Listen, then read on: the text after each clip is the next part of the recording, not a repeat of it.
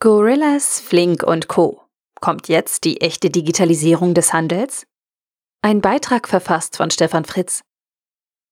Brauchen wir in einer nachhaltigen Welt wirklich eine Lieferung von Lebensmitteln innerhalb von 10 Minuten? Oder erleben wir mit Diensten wie Gorillas, Getir, Flink, Groovy oder Foodpanda, eine Delivery Hero Marke, eine Übertreibung der Technologieoptimierung des Handels, für die es keinen echten Bedarf gibt? Noch vor 60 Jahren hat ein Einzelhändler, egal ob im Bereich Lebensmittel, Herrenausstatter oder Unterhaltungselektronik, den Bedarf seiner Kunden abgeschätzt, die Waren auf eigene Kosten und Risiko eingekauft und diese dann an seine Kunden verkauft. Die Bedarfsermittlung, das Risiko, die richtige Ware bevorratet zu haben und das gesamte Lagerrisiko hat der Einzelhändler getragen. Der Händler hat die Waren direkt beim Hersteller oder über einen Zwischenhändler, Distributor bezogen. Supermärkte haben die Effizienz massiv gesteigert. Das war möglich, weil der Kunde, angefangen im Lebensmittelbereich, bereit war, größere Strecken als zuvor zu einem Lager, also Supermarkt, zu fahren, seine Waren in diesem Lagerbereich selbst aus den Regalen zu nehmen und diese zu einem rudimentär optimierten zentralen Bezahlvorgang zu bewegen, um anschließend alles mit einem Auto nach Hause zu fahren. Dieses Supermarktkonzept mit der massiven Verlagerung der Optimierung und großen autoorientierten Einzugsbereichen gibt es für Möbel wie Ikea, Sportartikel wie Decathlon, Bekleidung, diverse Marken, Baumärkte und vieles mehr. Seit dem Aufschwung von Amazon reden wir nun über den Untergang des Einzelhandels. Dabei haben diese Supermarktkonzepte schon seit mehr als 30 Jahren den Handel aus den Städten in die nur noch mit dem Auto erreichbaren Außenbezirke gezogen. Wir waren berauscht von den immer größeren Läden, immer mehr Glamour, immer mehr Auswahl.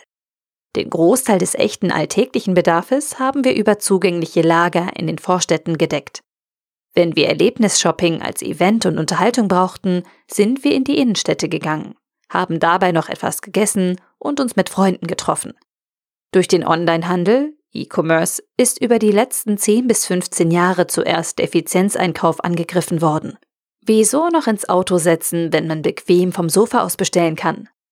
Mit Omnichannel-Konzepten, also der Durchdringung der realen Einkaufserfahrung in Markenshops, im Kaufhaus, mit der Markenpräsenz auf allen Kanälen, wurde dann auch der Erlebniseinkauf in den Innenstädten attackiert. Dies führt zu einer immer stärkeren Vormacht der in jeder Stadt gleichen internationalen Marken, die ihre Stores und Showrooms nahtlos mit der virtuellen Welt verbinden. Einen Händler im eben aufgeführten Sinne benötigen solche internationalen Marken nicht mehr. Diese internationalen Marken haben einen eigenen Zugang zu Kunden, entweder direkt oder über Influencer und Social-Media-Kanäle und brauchen mit diesem komplett integrierten Konzept gar keine eigenständigen Händler mehr. Sie digitalisieren und integrieren ihre Kanäle und Kundenbeziehungen. Das ist kein Wiederverkauf oder Handel, egal wie wir es in Statistiken oder Medien noch nennen. Denn hier verkaufen Marken ihre Produkte in direkter Form an Endkunden. Einer Firma Apple ist es egal, ob das iPhone im Apple Store abgeholt wird oder online bestellt und nach Hause geliefert wird. Auf dem gleichen Weg sind Automarken, Modelabels und auch Lifestyle-Marken. Lagerlogistik, Store und Outlet können hier zu einer Gesamterfahrung verschmelzen, die von Kunden als positiv wahrgenommen wird. Im Bereich Mahlzeiten sind Lieferando und Delivery Hero in eine Lücke gesprungen und haben diese digitalisiert. Sie integrieren viele kleine Essensanbieter in eine einheitliche Oberfläche und sorgen für die Logistik der letzten Meile. In die gleiche Richtung geht Uber Eats. Dieses Segment ist insofern besonders, als dass beim Thema Essen Lagerlogistik keine Rolle spielt, also keine Skalierung möglich ist und zudem ein individueller Bezug zu einem Laden um die Ecke positiv gewertet wird. Unter diesem Aspekt ist das Angebot von Gorillas und Flink ein nächster logischer Schritt. Denn die Logistik von Amazon und Zalando ist draußen vor den Toren der Stadt wie früher und heute die Supermärkte. Heute verpackt Amazon den Einkauf in allen Bereichen. Dazu gehören Elektronik, Baumarkt und zunehmend Bekleidung. In Wirklichkeit ist Amazon kein Händler, sondern faktisch ein Warenvermittler. Und zwar der mit dem integriertesten und umfassendsten weltweiten Logistiknetz. Egal ob Lager, Flugzeug, Lkw, Amazon hat das integrierteste Betriebssystem zur Auswahl und zum Einpacken der Waren. Und genau an diesem Punkt versuchen sich Gorillas, Flink und Co. mit einer riesengroßen Wette. Nämlich, ob es mit dem Bereich Lebensmittel ein Segment gibt, für das das Betriebssystem von Amazon bisher nicht ausgelegt ist. Die Bestellabwicklung in unter 10 Minuten. Das bedeutet extrem kleine und kundennahe Lager, nur möglich mitten in den Großstädten. Und eine extreme Integration von Lagerlogistik, Picking mit Delivery, Fahrradkurier.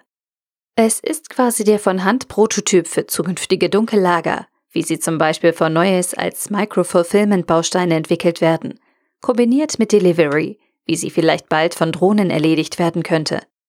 Es ist die Wette auf den Aufbau einer Marke, um den Zugang zu den Kunden zu besetzen, bevor die ganze Kette vollständig automatisiert und digitalisiert werden kann. Es ist aber auch ein Versuch, wieder einen Händler in die Städte zu bringen, einen Händler, dessen Warenauslage eine App ist und dessen Kompetenz in der Auslieferung der Waren in nachhaltiger, autofreier Form liegt. So hatten wir uns die Digitalisierung des Handels nicht vorgestellt.